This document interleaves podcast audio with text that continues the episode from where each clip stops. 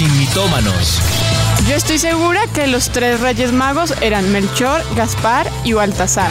Pero pues claro, la Biblia dice, al que madruga, Dios lo ayuda. Yo una vez leí que decía, ayúdate que yo te ayudaré. Es hora de saber la verdad, sin mitómanos, con los pastores Juan Sebastián y Ana María Rodríguez. Sin mitómanos. Muy buenas tardes a todos nuestros oyentes, una tarde más aquí en Sin Mitómanos. Les saludamos con todo el cariño Juani y Anita. Así es, muy buenas tardes a todos. Hoy un programa muy importante que tal vez nos va a ayudar a solucionar muchísimas dudas. Sí, es verdad. Bueno, pues empecemos con el pie derecho. ¿Qué les parece si comenzamos pidiéndole al Espíritu de Dios que traiga su presencia a este lugar, a- allí en nuestras casas, aquí donde estés conectado, en la oficina, en el carro? Eh, y pues que Él mismo sea el que nos dirija en todo este programa. Padre, nosotros presentamos este día delante de ti, Señor. Ponemos este programa en tu presencia, Señor, y clamo, Espíritu de Dios, que tu gloria se manifieste en medio nuestro.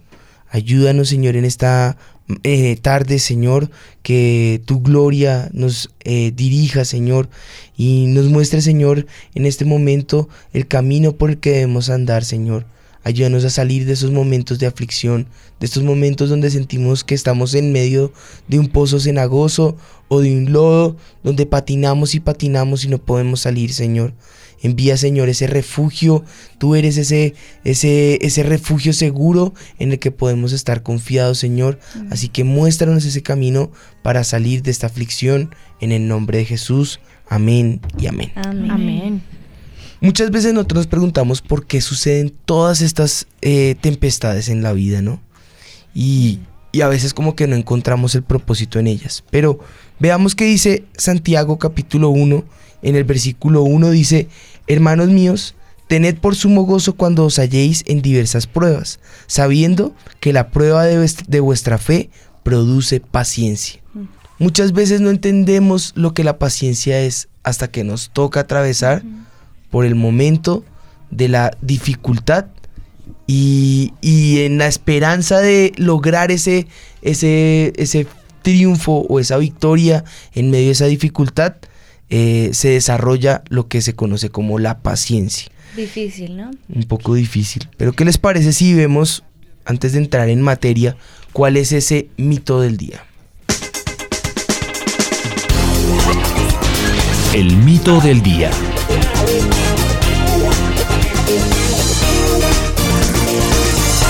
Este mito es muy colombiano y ya vamos a aclarar un poquito la palabra que Sí, vamos a usar.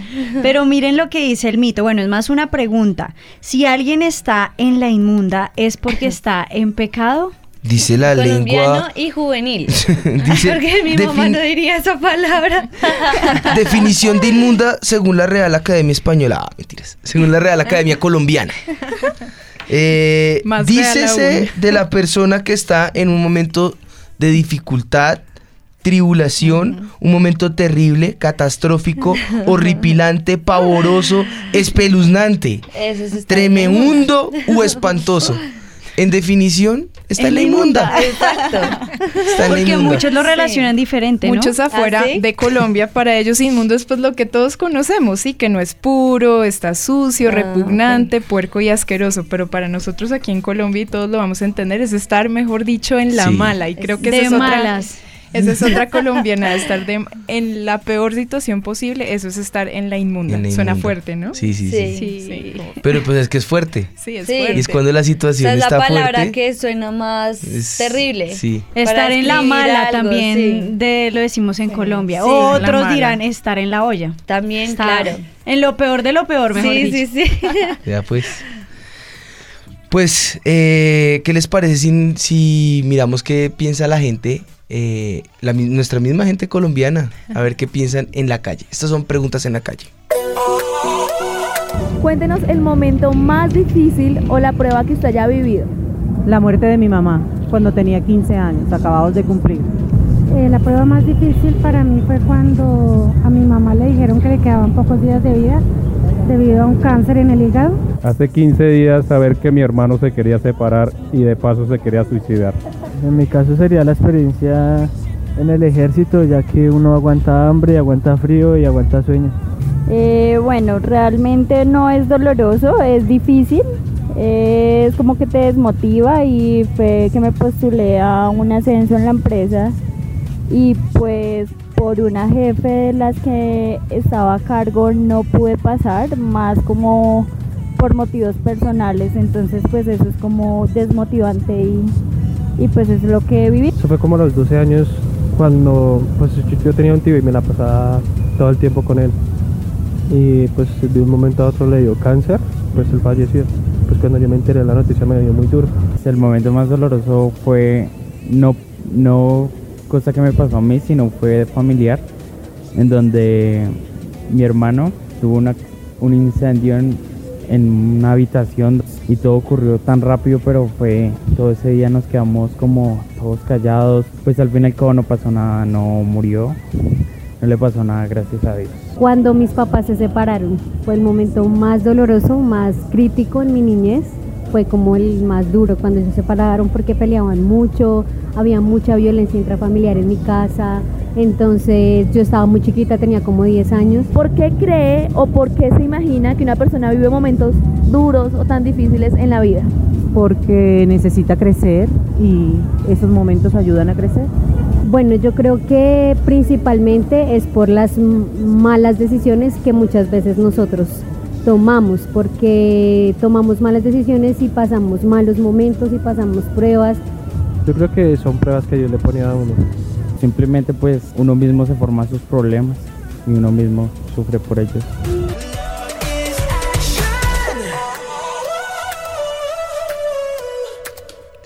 Bueno, ahí uno escucha diversos casos y pruebas y bueno, algunos muy muy dolorosos. Casos ¿no? y cosas. Y, eh, no, cosas muy dolorosas que la gente de verdad ha pasado y que, bueno, gracias a Dios, digamos, la muerte de un familiar así muy cercano no hemos tenido. Algunos sí, pero digamos, un, mi la mamá, mamá, el mi, papá. mi mamá sufrió muchísimo, y ya lo contó en sus programas. Pero creo que, bueno, no sé ustedes qué opinan, pero a mí sí me hace que eh, en el caso de la muerte es más fuerte cuando tú no lo estás esperando, ¿no? Uy, sí. Porque, por ejemplo, hay casos, yo conozco y tengo familiares que, que ya al final casi que claman al Señor para que recoja a su familiar porque está sí. sufriendo mucho. Pero cuando no estás esperando y de pronto en un mes estás ahí, lo que dijo la primera persona, recién cumplí 15 años y ¡pum! se murió mi O mamá. un accidente. O un Sí, accidente, no. terrible. No, yo sí le pido al Señor eso de verdad, de verdad. Que no es-. Que no sea así nada. de O tener que enterrar a los hijitos, que es No, lo anormal al proceso del No ciclo de la vida. ¿no? explicación ni definición, ¿no? Sí, no. Bueno, pero hoy vamos a hablar de eso, ¿no? Yo creo que hay personas que precisamente nos han escrito muchas veces y nos han escrito como porque se ¿Cómo tuvo que morir mi bebé, digamos. O sea, una persona inocente que no ha hecho absolutamente nada y, y, y, y tener que morirse el bebecito son cosas que uno no entiende, pero... O más fuerte, preguntas que hacen, ¿por qué Dios permitió que muriera mi bebé? O como decían ahorita, Dios me envió la prueba. Entonces ahí nos vamos a hacer ese tipo de preguntas. ¿Será que Dios envía la prueba? ¿Será que Dios eh, envió la muerte para este familiar? Y, y algo que queremos, bueno, aclarar al principio es que alrededor de las pruebas que vive sufre ca- que sufre cada persona existen dos tipos de tormenta que hoy queremos separar y esperamos que a medida que vayamos avanzando en el programa tú te puedas sentir ident- identificado con una de las dos eh, y también aceptar como la condición en la que uno está, ¿no? A veces uno sabe que está mal, pero no lo quiere aceptar. Y muchas veces uno no está mal, pero no entiende por qué le pasan las cosas. Entonces, son este tipo, eh, este tipo de tormentas de las que hoy queremos hablar para que podamos entender realmente en dónde estamos y ahí sí poder actuar con respecto a esa, a esa tormenta a la cual nos estamos enfrentando. Sí, bueno, ¿qué les parece si hablamos de la primera eh, tormenta? Eh, este tipo de tormenta, porque no quiere decir que sean los únicos, pero es, es tipo porque es un ejemplo de lo que se ve, es aquella tormenta que se ocasiona por causa del pecado o por no atender a la voluntad de Dios, ¿no? Cuando hacemos oídos sordos a la voz de Dios y luego lo que estamos pagando es una consecuencia. Entonces ya no hay por qué recriminar ni preguntar como lo pas como pasa en el caso de Jonás, ¿no? Sí. Jonás no tenía excusa para recriminar absolutamente nada de las diferentes etapas que él estaba viviendo en su prueba, porque él sabía que habían venido por su propia voluntad, por su propia decisión, por su propio caminar. Y esa es la típica historia que nosotros le contamos a nuestros hijitos, ¿no? Sí. El caso de saben. Jonás ver, y se la saben de memoria revés. porque el niño es el que normalmente tiende a desobedecer, Desobedecer. las órdenes del papá. Entonces es como la historia perfecta para enseñarle a mi hijo la obediencia. Exacto, sí. Entonces, Con canción y todo. sí, entonces sí, eso eh, en otro momento se las cantaría. si estaban esperando que cantáramos, este no es el programa. Entonces, eh, bueno, en el caso Dios le dice a, Jonás que vaya a Nínive y lleve un mensaje, el mensaje conocido como el mensaje de las ocho palabras, ¿no? De aquí a, a, a- a 40 días, Nínive será destruida. Entonces, eh, Yo creo pues, que todos están haciendo. De aquí. de aquí a Nínive será destruida. Ay, sí, sí. Ocho. sí, el sermón de las ocho palabras. Y, y la gran pregunta, ¿por qué Jonas no quería? Alguna, algunas veces en las películas, sobre todo para niños, lo muestran como que eh, él quería desobedecer o eran niños malos y no quería que él se no- no- él no quería que ellos se arrepintieran, no se lo merecían, como si él estuviera juzgando, ¿no? Y resulta que la gente no entiende el contexto histórico que vivía eh, un profeta y menos eh, lo que lo- los ninivitas hacían con todo aquel que se proclamara mensajero de otro tipo de Dios diferente al que ellos adoraban. Estamos hablando que era un contexto eh, politeísta y bueno, el Dios que se adoraba en Nínive eh, era el Dios del pez. Pero siempre, aún en medio de la tormenta, Dios tiene la salida. Ahora, eh, los ninivitas eran gente cruda, era gente muy cruel, eran los bárbaros de la época. Y lo que hacían ellos con los profetas era despellejarlos totalmente desde la, desde la cabeza hasta los pies. Les quitaban toda la piel y con la piel viva los estacaban. Estacar es que por la parte de, de atrás les metían una estaca y los dejaban vivos, pero les ponían sal en la piel para que el sol los terminara de quemar y de esa forma morir. Era una forma cruel. Entonces, claro, llega el- la voz del Señor, le dice, ve a Nínive y diles que se que no. arrepientan. Sí, claro. No, pues ni, por- ni- ni un sermón largo ni el de las ocho palabras, ninguno. Nos han cogido para el otro lado. Exactamente, entonces agarró para el otro lado el primer, eh, el primer eh, Barco que encontró y rumbo a Tarsis, que era el lado opuesto a Nínive, según la geografía. Entonces, eh, con ese contexto no estamos justificando a Jonás, pero hay que entender que los planes del Señor son perfectos y que cuando nosotros metemos las de caminar, el Señor nos hace corregir, pero aprovecha nuestro error para levantarnos a una mejor condición. Entonces él con- eh, encontrando ese, ese momento eh, de rumbo a Tarsis, se sabía que estaba en desobediencia. Se levanta una tempestad enorme en la barca donde él va. Esta barca, eh, la gente empezó a echar suertes a ver sobre quién estaba la maldición, porque era tal, era tal, ustedes se podrían imaginar el nivel de desesperación que estaban viviendo por la tormenta, que todos adentro en la tripulación, inconversos, sabían que uno de ellos tenía la maldición. O sea, sabían que era una maldición de los dioses. Exacto. O sea, Eh, ¿cómo que la sería la tormenta? De pronto no era un momento para que el clima estuviera así. Sí, exacto. Fue no. algo re loco. No, fue algo loquísimo para que dijeran, alguien aquí está maldito y toca, toca echar suertes. Eh, entonces, eh, pues las suertes caen sobre Jonás.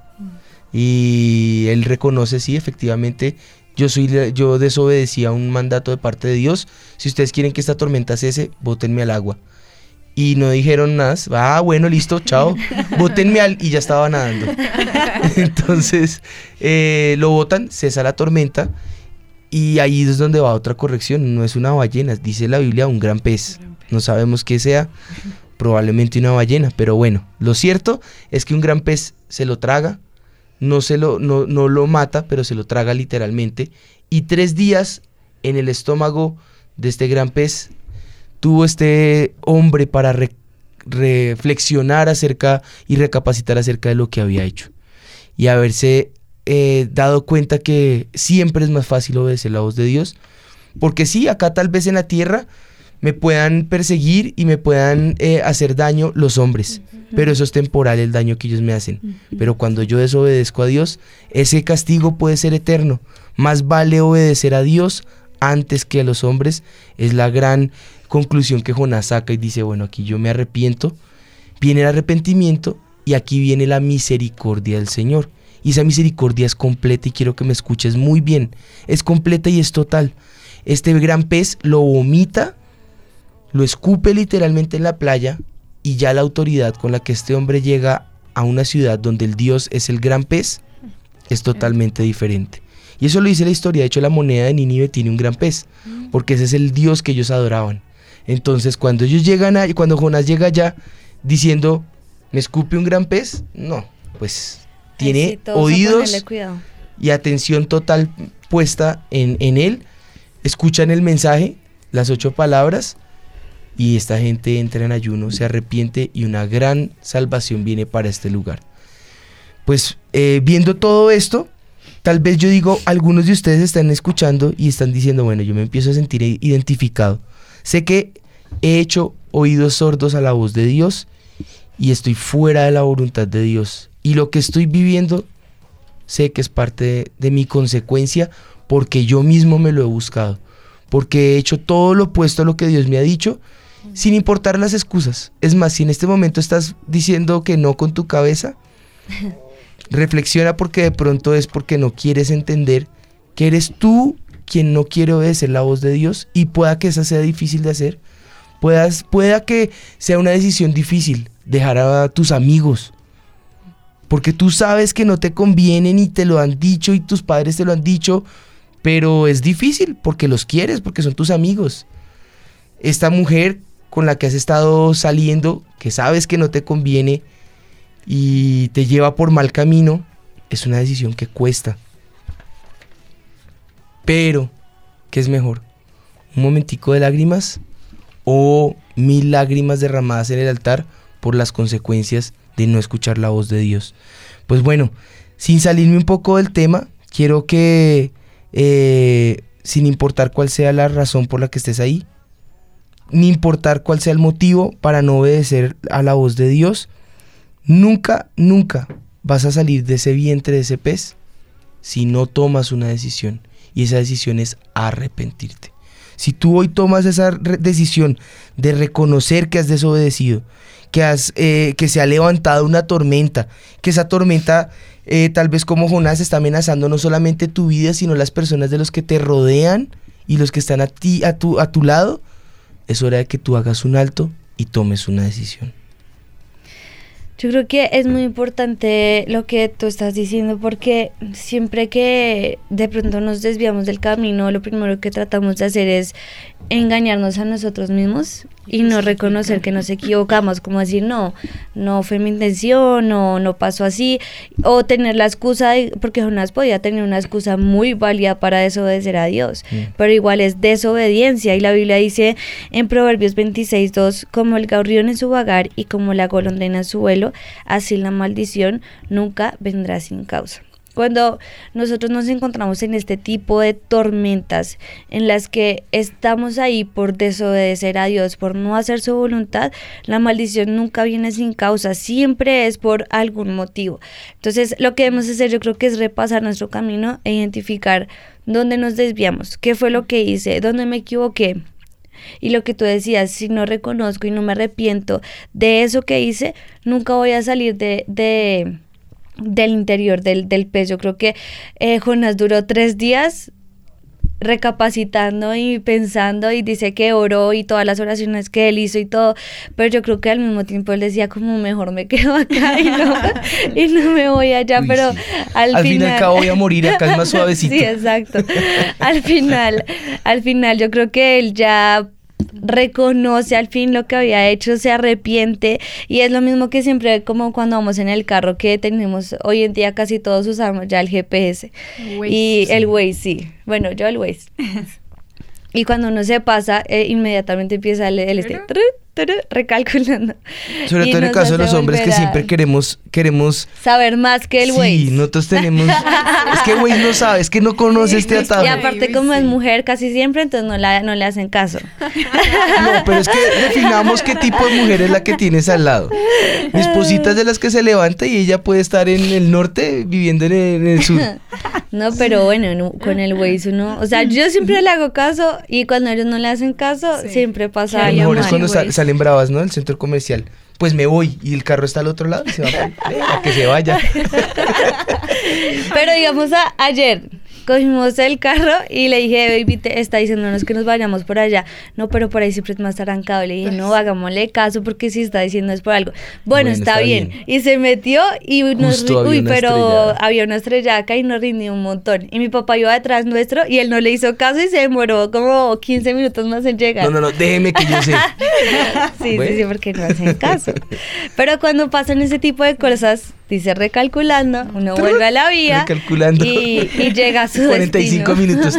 recalculando una hora y diez. Hay recalculando personas dos horas. que son así, que aunque les dicen y les dicen y siguen y siguen y se alejan más y se alejan más y se demoran más en alcanzar su bendición porque no escuchan la voz de Dios. Entonces, en vez de que vuelva a decir 30 mil veces recalculando, a la primera obedece y vuelve a tu camino. Sí, pues yo creo que son muchísimos los ejemplos que nosotros podemos ver en la palabra de Dios de personas que recalcularon, ¿no? De personas que eh, sí tomaron un mal camino, vieron o vivieron tormentas difíciles, eh, pero decidieron volver su corazón a Dios y Dios les da una segunda oportunidad. Salen de ese desierto, salen de ese pozo cenagoso, salen de ese lodo, salen de esa tormenta y se recuperan o se reponen. Y qué mejor, por ejemplo, qué mejor historia que la del hijo pródigo. Sí. O bueno, cualquier cantidad de historias. Bueno, no digas más, no digas más. Bueno, sí, sí, sí. Que más adelante. Este- este- esto es, una, es que es una cantidad de historias con las que ustedes se pueden ver eh, identificados a través de, la, de los personajes que, que superan estas crisis. Pero lo importante es ver cómo lo superan. Y cuando no lo superan también se vuelve un ejemplo porque ellos mismos se quedan con su maldad y prefieren su camino de maldad y ese los lleva al fin, que es el de la destrucción. Eh, y bueno, este fue el primer tipo de prueba que hoy queríamos mostrar, pero por favor no se desconecten, porque al final vamos a orar para que todos los que su Waze está eh, desviado, pues ahora salga esa opción que diga recalculando y podamos retomar esa, esa ruta, ese rumbo que Dios quiere que tomemos, que es ese camino hacia la bendición. Pero hoy quiero eh, hablarles también de otro tipo de pruebas que, que viene y, y que también está tal vez sacudiendo tu vida. Ese tipo de prueba, la Biblia la llama la prueba de la fe. Eh, el primero es eh, prueba por causa del pecado o de desatención a la voz de Dios. Pero esta es una prueba de fe, que es otro caso totalmente diferente. Y, y antes de, de- de contarles pues más de lo que vamos a estar hablando, hay una sección que a nosotros nos encanta, que, que en este caso Juli y Dani nos han traído y nos tienen datos realmente alarmantes de lo que eh, hoy en día está sucediendo en el mundo, de casos de personas que no encuentran salidas a, a sus problemas y qué decisiones toman ellos sin el Señor para pretender salir de esa situación de dificultad, ¿no? Eh, bueno, eh, la idea no solamente es identificar los problemas, sino, sino también eh, ver cómo salir de esos problemas, ¿no?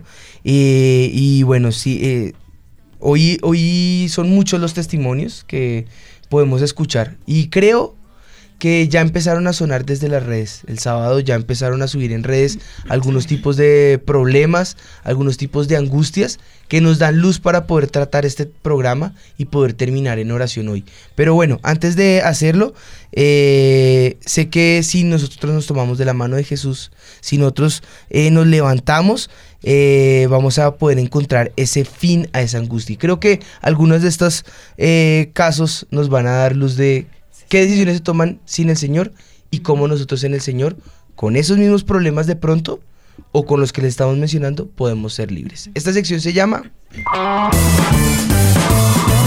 En la red. Como bien decían, estuvimos investigando con Dani esas principales dificultades. Ellos siempre que- hacen su tarea bien hecha. que todos, Gracias que todos podemos estar afrontando hoy en día y los agrupamos como en tres categorías principales. Les voy a hablar de la primera y son los problemas económicos. Ujú. Eh, el pan de cada día quizás Sí. hoy para muchos que pueden hoy estar escuchando también están con nosotros y dicen mi, mi mundo se está cayendo a pedazos en esta área, en el área económica y son aquellas personas, pues primero es la más frecuente y genera estrés, genera ansiedad, genera preocupación, divide a las familias, daña las relaciones familiares entre esposo y esposa, entre hijos y padres, incluso entre familias y trae consigo pues mucha irritabilidad, cambia el carácter de la persona, Claro. perturba todo el ambiente. Obviamente es, es comprensible porque son problemas muy duros. Tristemente la salida a esto que las personas hacen es inmediatamente ver quién me puede ayudar, quién me puede prestar, quién me puede apalancar económicamente, por decirlo así, tarjetas de crédito con mayor cupo entonces para cuadrar los gastos, ayuda de familiares, de amigos y obviamente hay amenazas de perder propiedades, mejor dicho es la bola de nieve que va creciendo. Esta es el- la primera gran categoría, por decirlo así, los problemas económicos, una prueba muy frecuente hoy en día. Y esos terminan muchas, la mayoría de veces en divorcio. Porque a veces no pueden solucionar ese Sí. problema y aunque la gente diga que no, esa es una de las razones por las que se casan y cuando no está, Es una de las razones por las que se separan. Toda esta categoría cobija todo. Sí. Un divorcio, una ruptura de noviazgo, eh, absolu- el amigo que uno creía que era el mejor amigo y resulta que no lo era, el bullying, mejor dicho, todo lo que amplía esto. Y las es diferentes categorías del bullying, ¿no? Porque en el trabajo, trabajo, se llama... eh, ¿Cómo es que se llama? Em, Buen dato. Sí, sí, sí, sí, Sí, sé que tiene otro Sí. nombre.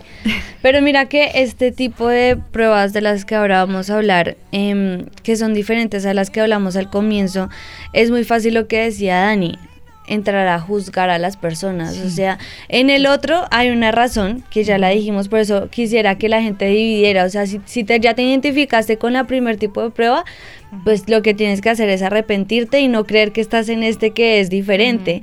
Porque en este lo que pasa muchas veces es que la gente juzga sin pensar, ¿no? Y ataca a las personas. A priori. y- ajá. Como que porque no crees y uno sí, sabe que debe confiar en Dios, pero esto es un proceso.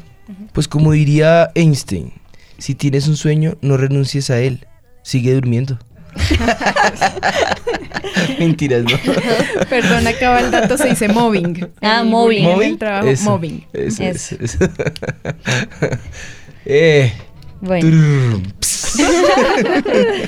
pues bueno, antes de continuar, es muy importante que recordemos algo y es que tal vez eh, uno de los mitos que derribamos va acompañado de otro. O sea, Sí. no solamente vamos a derribar, bueno, estoy en la inmunda, eh, sino, eh, pues bueno, en este programa sa- sale otro. Dios no envía la enfermedad, Dios no envía la ruina, Dios no envía el caos en tu familia. Eso no viene de parte de Dios. Sí. Mi Señor no es una persona que piense mal. Él no está planeando el, el desorden, el mal, el terremoto, el caos, la muerte, la aflicción, el hambre. No. Él no permitió la muerte. En uno de los programas lo decíamos, la muerte es la consecuencia del pecado. Entonces, cada día que nosotros vivimos es un día que nosotros podemos dar gracias a Dios porque es un premio. Ahora, si tienes salud, mejor. Y entre mejor sea tu vida o calidad de vida, pues más gracias a Dios porque más milagroso es lo que estás viviendo. Pero si hay, un, hay muerte, pues simplemente es consecuencia del pecado. Y no que el niño de dos años que murió eh, tenga pecado, no, es que es el- esa es la consecuencia para los seres humanos. Porque el ser humano, su naturaleza es pecaminosa.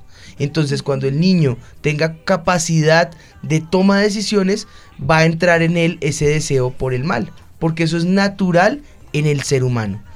Entonces, entendiendo que esa es la consecuencia y entendiendo que Dios vino para deshacer las obras del diablo, para buscar ese, ese plan alterno a lo que Satanás eh, creó para nosotros como, como maldad, eh, como destrucción, como ruina, como muerte, pues entonces ahí es donde viene la misericordia del Señor.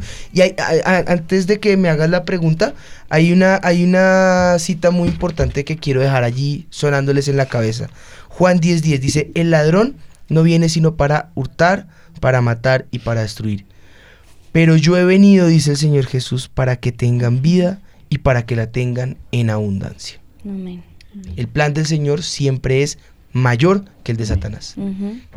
O sea que el tema del el versículo que leía la pastora Anita de que la maldición no viene sin causa es exclusivamente cuando está en pecado, o sea, cuando es por pecado, por hacer algo que está fuera de la voluntad de Dios. Si recordemos que ese era el primer rubro, que era, maldi- eh, que era, que era eh, aflicciones por causa del pecado o de desobediencia a la voz de Dios. Y también recordemos que la palabra dice que la maldición alcanza la primera, la segunda, Eso. la Hasta la tercera, cuarta hasta la generación. cuarta generación. Por eso hay muchas prédicas del pastor que si quieren escucharlas, habla de las maldiciones generacionales que tenemos, que tal vez las a maldiciones. veces nosotros no lo cometimos, pero nuestros padres sí lo cometieron y es una maldición que nosotros debemos romper. Y bueno, ese es otro programa, pero pueden Pero ahí pueden escuchar esas predicas. Por ejemplo, les doy algunos títulos. Eh, el ADN. eh, el Las otro malas es siembras. Las Las malas malas siembras.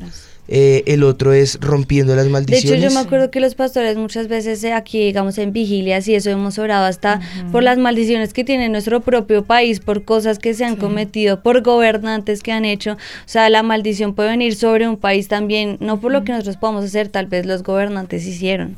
Entonces, la maldición muchas veces alcanza a la generación siguiente. Pero sí puede ser eso, o sea, que Claro. digamos yo esté pasando por un problema, no sé, supongamos en salud, y no sea por algo pecado mío como tal, sino algo que de pronto hicieron mal mis padres y que yo estoy recogiendo ese problema. Sí, Pues Sí, en puede salud pasar. puede pasar, no, no es, no en es salud, en salud en pasa salud, eh, sí. mucho. De hecho, es el, el famoso cuadro que hacen los Y doctores. siempre preguntan, ¿no? Siempre le preguntan a uno, ¿su mamá sufrió cáncer? ¿Quién de su familia murió de cáncer? ¿Quién de su familia, familia tiene tiroides? alta. Ah, ah, eh, sí, usted fumó, usted, ¿sí me entiendes? Entonces, siempre en todo, en la vida se ve la ley de la siembra y la cosecha. Entonces, lo que yo siembro no solo me afecta a mí, sino también afecta a los que están a mi alrededor. Si yo me gano una maldición, pues no me la va a ganar solo, me arrastro a toda mi familia. Exacto. Entonces, eso Lo es que tú parte de lo decías, que, la consecuencia no es solo para la persona, sino que afecta a 40 personas alrededor mínimo. Y eso también pasa cuando, por, por el pecado. Cuando yo lo cometo, no solamente afecto a, la a lo que yo hice, sino afecto a mis generaciones y eso lo podemos ver en la palabra de Dios, en David, en Ezequiel, en, bueno, en, todo, en muchísimas personas podemos ver que esa maldición alcanzó a sus familias. Pero lo que sí queremos dejar claro es lo que tú estabas diciendo ahorita. Dios no es el que envía esas maldiciones, o bueno, Dios no es el que envía esas pruebas, esas dificultades, esas ni las permite. Tampoco es que dice que, que es que es que las permitió. No, no, no, no es que las permita, es que siempre es un camino que nosotros tomamos eh, para lo que pasa con Waze, para ah, un atajo. Y ese atajo siempre resulta mal. Pero vamos a hablar precisamente de esas pruebas que no tienen razón, que uno no entiende, que uno ¿Cómo dice, así? ¿Por ¿por qué? Esas son las más es difíciles de entender. Por eso dijimos dos tipos de pruebas. Vamos a ver ahora qué es ese, entonces ese tipo de pruebas de fe. Sí, porque eh, otra pregunta. Ahí hablaban de que Dios no permite la maldición o Dios no envía la maldición, pero ¿por qué si Dios es Dios entonces no hace algo para que eso no llegue? Veamos qué le- esas son todas las ¿Qué le pasó al siguiente personaje? Bueno, Hechos 10:38 dice, como Dios ungió con el Espíritu Santo y con poder a Jesús de Nazaret, y como éste anduvo haciendo bienes y sanando a todos los oprimidos por el diablo, porque Dios estaba, con él. O sea, el Señor vino a deshacer toda esa obra de Satanás, todo lo que el diablo ha querido mandar sobre nuestras vidas, y es aquí donde queremos hablar sobre esa prueba de la fe, esa que surge todo tipo de preguntas y uno no entiende por qué pasa. Y así como usamos el ejemplo de Jonás para mm, eh, referirnos al primer tipo de tormenta, porque con ejemplos a veces es más fácil entenderlo, queremos usar otro ejemplo y yo creo que es el más común que, o el más claro que podemos ver y es el de Job. Job vivió esa prueba de la fe, un hombre que era fiel a Dios, un hombre que amaba a Dios con todo su corazón, un hombre al que de hecho Dios había bendecido de una manera impresionante, porque si leemos la Biblia y, y vemos todo lo que él tenía era una bendición sobreabundante que estaba sobre sus vidas, nunca dice que había tomado una mala decisión, no dice que había desobedecido, no dice que había cometido algún error, simplemente vino la prueba de la fe sobre su vida. Dice hasta que Dios alardeaba de Job, o sea, estaba feliz con Job. Entonces, veamos qué fue lo que pasó, ¿no? Si no hay ningún, si no, si la Biblia no menciona nada malo que Job había hecho, porque vino la prueba de la fe. Pues ahí es donde viene la gran dificultad, ¿no? Eh, tratar de entender qué era lo que estaba viviendo Job. Y en ese tratar de identificar el que estaba viviendo, eh, pasaron momentos de dificultad, tormentas, prueba, una noticia le llega, esa noticia acompañada de dos, tres, cuatro y cinco noticias malas, al punto que, que él estaba pasando un momento de, de zarandeo, ¿no? De dificultad. No, y qué tipo de noticias, porque llega y murieron todos tus hijos. Por Dios, o sea, no fue uno, fueron todos en un momento, en un instante. Pero lo que Job nunca se imaginó era lo que estaba por vivir. Él jamás lo tenía, no lo estaba esperando.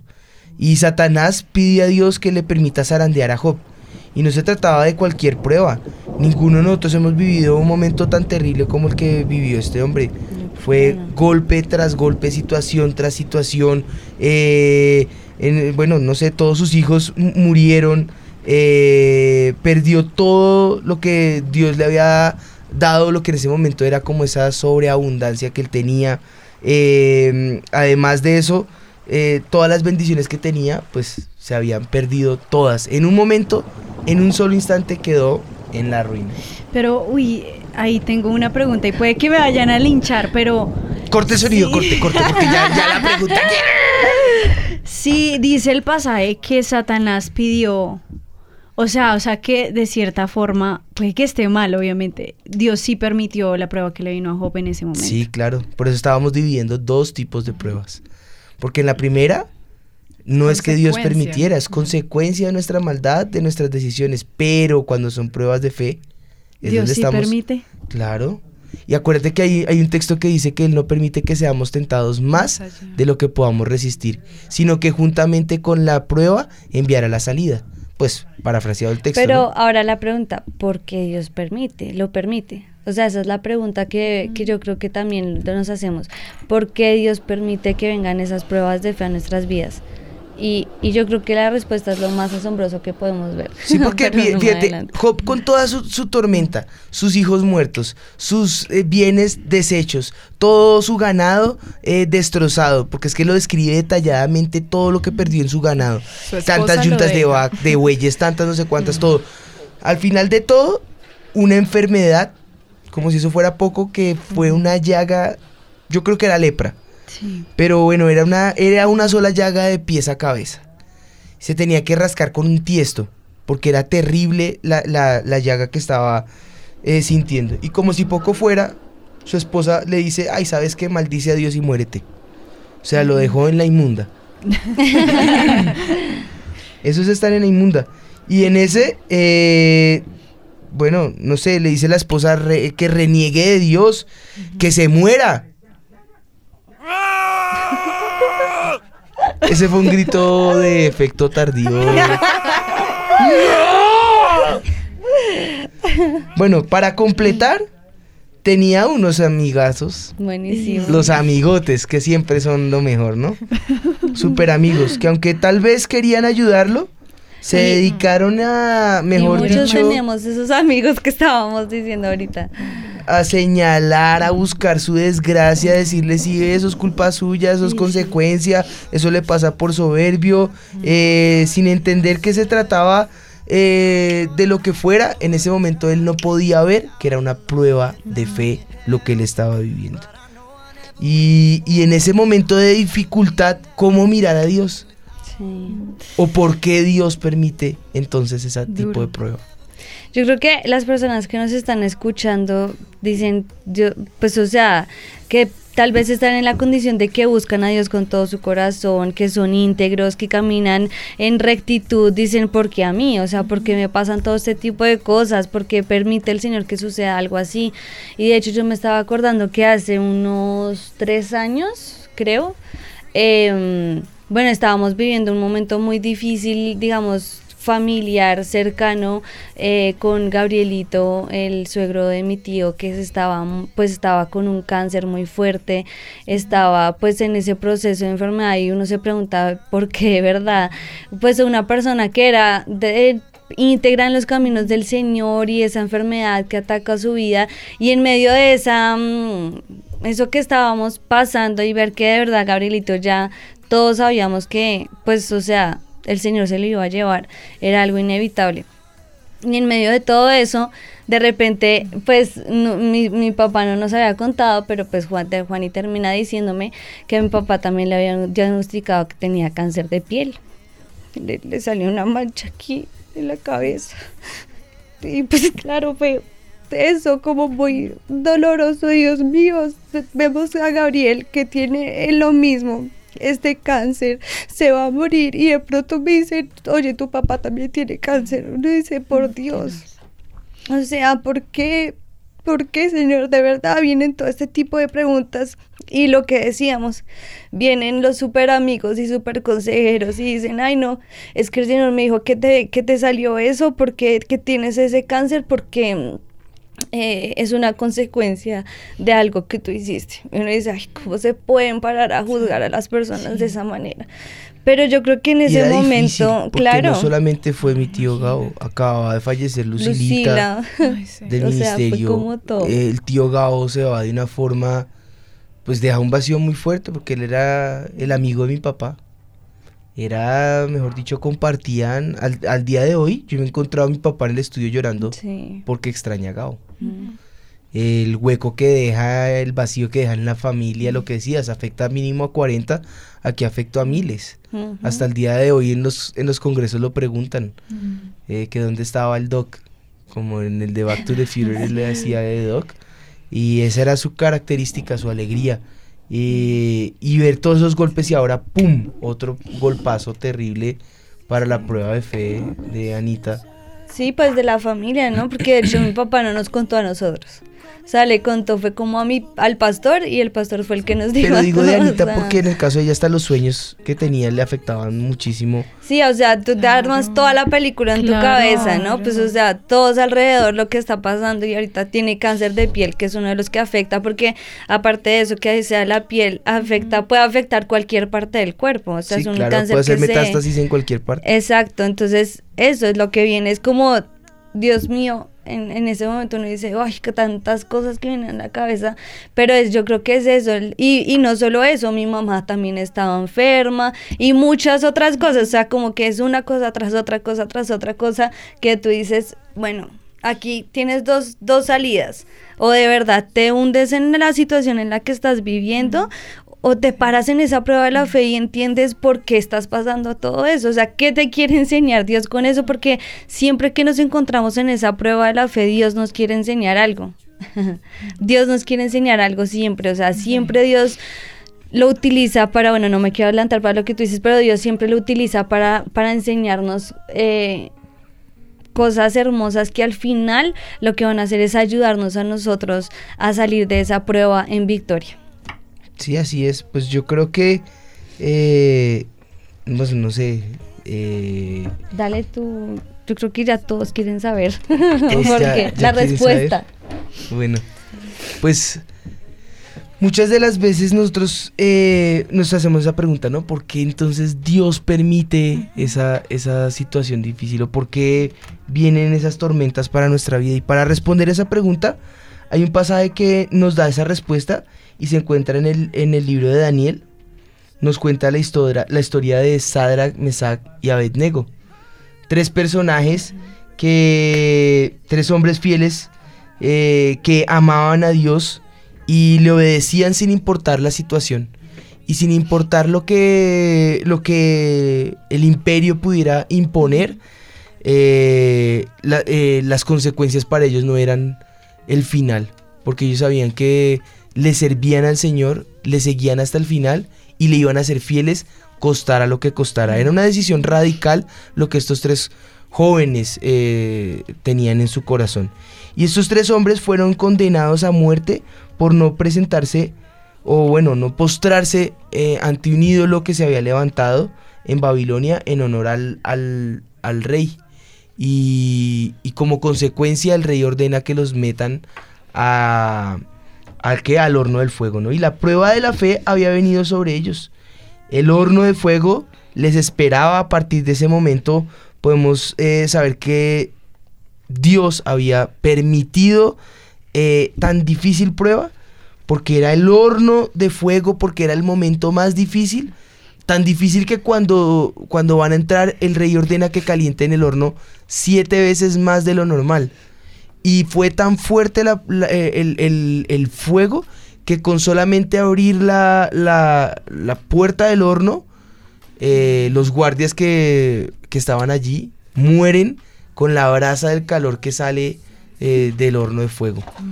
O sea, era un horno difícil y muchos dicen, bueno, nos encontramos así, en el horno, en la olla, en la dificultad, en la, en la inmunda. Y cómo salir de ese, de, ese, de ese horno calentado por Satanás siete veces. Y lo que ellos no sabían era que al entrar, adentro había uno que estaba caminando con ellos. Y esa es una prédica de nuestro pastor. El cuarto hombre camina junto a ti. ¿Por qué el cuarto hombre? Porque cuando el rey y los que estaban alrededor del rey voltean a mirar al horno, ellos dijeron, entraron tres, Sadra, Mesadía Abednego, pero hay cuatro. ¿Quién es ese cuarto hombre? Y dice la Biblia que su, su aspecto era como, era, era, era de alguien reluciente. De Y- los dioses, dice. y dice que su, su aspecto era, era como alguien, como alguien de los dioses. Y nosotros sabemos quién es ese cuarto hombre. Ese cuarto hombre es mi Señor Jesús. Esa roca firme en la que nos podemos reposar siempre, en la que podemos refugiarnos en los momentos de mayor dificultad, en los momentos donde sentimos que estamos solos, que no es por causa de una consecuencia o desobediencia o pecado o maldad de nuestro corazón, sino simplemente cuestiones que no entendemos en la vida, se permite ese horno para que nosotros podamos entender que quien camina con nosotros es nuestro amado Señor Jesús, que está ahí en ese momento de dificultad para abrazarnos, para hacernos resistir esa prueba, para sacarnos en victoria, porque cuando salen está la victoria. Yo no sé si ya si, si, si, Sí, si- sí, sí. si me estoy saltando No. mi parte, pero está, está la, la, la victoria que, que obtienen en ese momento, que el rey ordena que, pues bueno, salen y dicen, dice la Biblia, dice el texto bíblico, que ni uno solo de sus cabellos olía quemado. Lo que va a pasar contigo al salir de esa dificultad, yo declaro en el nombre de Jesús dos cosas, que el cuarto hombre camina junto a ti y que cuando sales ni tus ropas ni tu cabello olerá quemado. Nada en ti va a oler a dificultad, nada en ti va a oler a prueba. Lo que vas a salir es en victoria y la gente va a querer adorar al Dios que tú sirves. Eso fue lo que pasó con ellos. Fue tan grande la victoria que mandaron a derribar esa imagen y dijeron que a partir de ese momento todos debían adorar al Dios de Sadrach, Mesach y Abednego.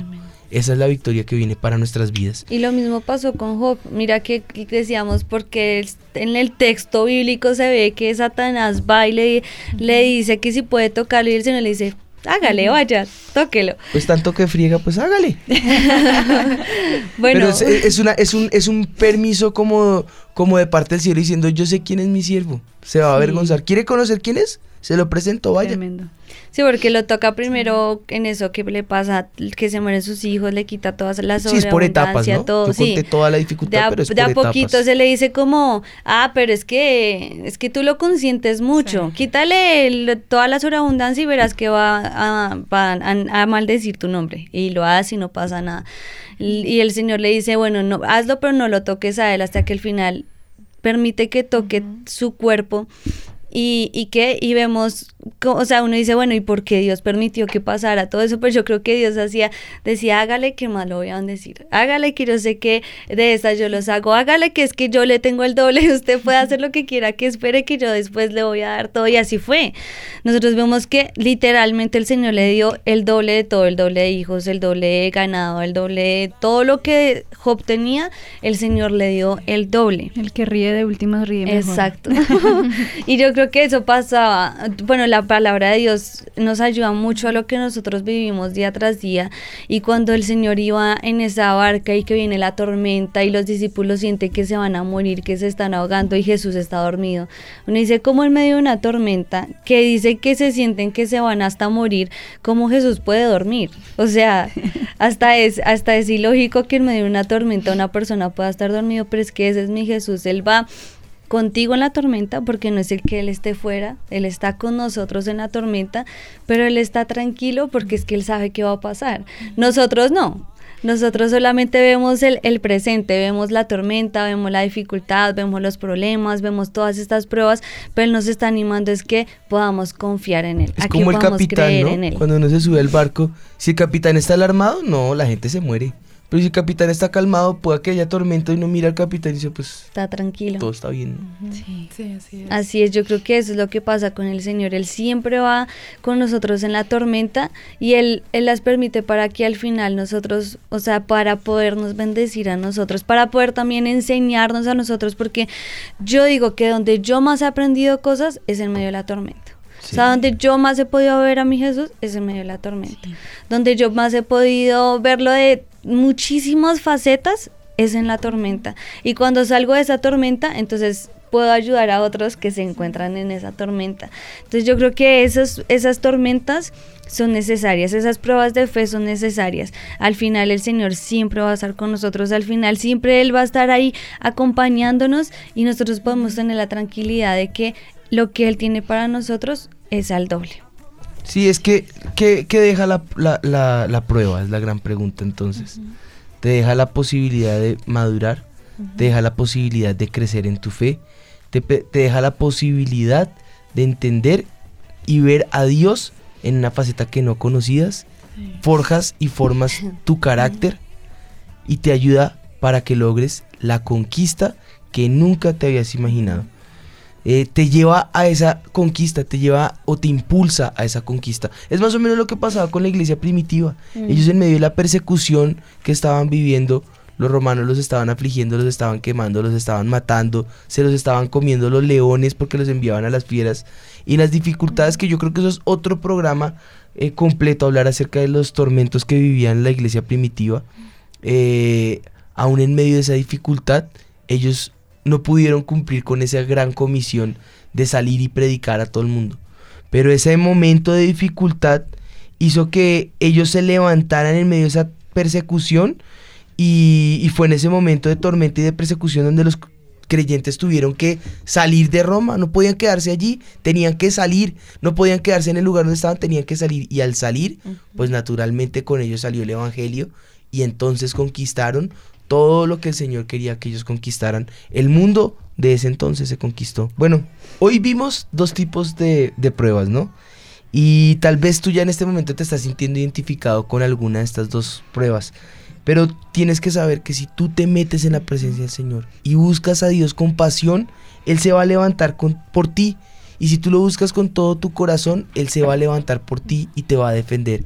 Si vuelves al, camino, si te arrepientes del mal camino, si, si te arrepientes de haber desobedecido a Dios y vienes a Él, o si estando en ese momento de dificultad te aferras a ese cuarto hombre, entonces podrás ver que Él se va a levantar por ti, que Él va a calmar tu tempestad y que te va a llevar a esa victoria total. Ese es el plan que mi Jesús tiene para tu vida. Así que aférrate en esta hora a Él, aférrate a sus palabras, aférrate a sus promesas y deja que Él te saque de ese momento de aflicción. Amén. Pues bueno, yo creo que ya está dicho lo que se tiene que decir. Y creo que vamos a hacer oración en estas tres áreas y al final yo quiero bendecirlos. Yo quiero, en, bueno, en estas dos áreas, pero quiero, digo tres porque la primera es doble. Sí. A los que simplemente desobedecen a Dios o a los que han estado lejos de Él. Y si ese es tu caso, yo quiero aprovechar este momento para hacer un llamado a aquellos que dicen yo necesito a ese Jesús, a ese Dios del que están hablando. Yo había leído muchas veces esa Biblia, pero jamás había visto todo lo que ellos están diciendo en la forma que ellos lo están diciendo. Pues si es así, quiero que cierres allí tus ojos y pongas en este momento tu aflicción, tu dificultad, tu problema, tu angustia, tu, tu lluvia como en el video de Baijuaniana, la pongas en este momento delante del Señor y, y- dejes que Él en este momento empiece a hablar a tu corazón. Padre, yo presento a todos nuestros oyentes, pero en este momento presento a aquellos que nos están sintonizando por primera vez, que tal vez nunca se habían eh, acercado a ti, Señor, y hoy oro por ellos, Señor. Y si tú estás allí, quiero que ores conmigo y hagas la siguiente oración y le digas, Señor Jesús, Señor Jesús, te entrego mi vida. te entrego mi Te vida. pido que seas mi Señor y mi Salvador. Te pido que seas mi que Señor y anotes mi nombre en el libro de la vida Que eterna anotes mi nombre en el libro. de no la lo vida borres eterna. jamás. No lo borres jamás. y me ayudes a caminar en fidelidad a Y ti. me ayudes a caminar en fidelidad a ti. En el nombre de Jesús. En el nombre de Te Jesús. hago mi Señor Te hago mi y te hago mi Y Salvador. te hago mi Salvador. Padre, yo oro por todos los que hicieron esta oración con su corazón y te pido que ahora tú habites en ellos. Les muestres, Señor, tus planes, Señor. Y ahora a ellos y a todos los que nos están oyendo, Señor. Yo quiero en este momento, Espíritu de Dios, que ellos puedan conectarse contigo, Señor. Y puedan ver que en este momento su vida está pasando por un momento de dificultad, pero que esta dificultad no será para siempre. Como lo dije en la prédica hace dos domingos, Señor, este tal vez sea el camino que para nosotros será nuestro final, Señor. Pero que hoy ellos puedan entender que este camino simplemente es algo que ellos tienen que pasar y que al final de todo esto lo que estará será la victoria total, Señor. Yo te lo pido, Padre, que esa venga para ellos en este momento, en el nombre de Jesús. En el nombre de Jesús, gracias te damos, Señor. Gracias porque en estas pruebas de fe, Señor, tú solo nos quieres enseñar tu amor, tu misericordia, Señor, que aún en medio de la tormenta, cuando vienen esas olas y atacan nuestra vida, esos momentos en el que sentimos que tal vez tú no estás, tú siempre nos dices, ahí estoy yo. Aunque pareciera que, que estuvieras dormido y uno no entendiera por qué, sé que estás ahí con nosotros, Señor. Yo presento a cada una de estas personas que tal vez tienen muchas preguntas en su corazón, Señor, no entienden por qué pasan estas situaciones, Señor. Hoy yo quiero que tú te manifiestes a ellos como ese Dios consolador, Señor, ese amigo incomparable, Señor, esa persona que siempre está a su alrededor, Señor, que los cobijes con tu amor, con tu gracia, con tu favor, Señor, y que ellos puedan ver que esto solamente es un trampolín para la bendición, Señor, que tú solo nos estás ah, empujando, Señor, para podernos dar esa salida, para podernos dar algo mucho mejor, Espíritu de Dios. Yo te doy gracias por tu misericordia, Señor. Gracias por estas tormentas y estas pruebas, porque en ellas podemos verte, Señor. Podemos escucharte cada vez más real, Señor. Yo te clamo, Espíritu de Dios, que cada persona que nos escucha en esta tarde, Señor, que nos está escuchando, Señor, yo te clamo, Espíritu de Dios, que pueda aferrarse a ti y a sus promesas, Señor. Que pueda ver que lo que viene ahora, Señor, es esa lluvia de bendición para su vida. En el nombre de Jesús. Gracias te damos. Gracias, Señor. Yo te pido, Espíritu de Dios, que ahora tú empieces a hacer caer, Señor, de, de tu presencia esas lluvias de bendiciones, Señor. Que como la vida de Jonás, Señor, al arrepentirse y volver a tus caminos, Señor, ellos puedan encontrar ese rumbo sobre el cual tú quieres que ellos caminen, Señor. O los que tal vez pasaron su, su dificultad, como en el caso de Job, Señor, que no pueden entender por qué están pasando estas cosas, Señor. Ahora lo que venga sea el tiempo de la recompensa, el tiempo de la risa, el tiempo de la sobreabundancia, Señor. Job al final de sus días termina con todo lo que había perdido, ahora al doble. Su esposa, sus hijos, bendición al doble, sus amigos, su honra le fue devuelta, Señor, todo Espíritu de Dios. Yo te pido que este sea el final de esa aflicción, Señor, y el momento de esa lluvia de bendición sobre cada uno de nuestros oyentes en el nombre de Jesús. Lo declaramos así en esta hora. Amén y amén. Amén. Amén. Yo creo que como diría Funky, ten confianza porque este no es el final, este camino, esta prueba solo es temporal. Sí, yo creo que es una leve tribulación momentánea, como lo dice la Biblia, pero lo que trae para nosotros es un mayor y excelente peso de gloria. Así que si tienes, estás en el caso de Jonás, arrepiéntete y recalcula tu camino.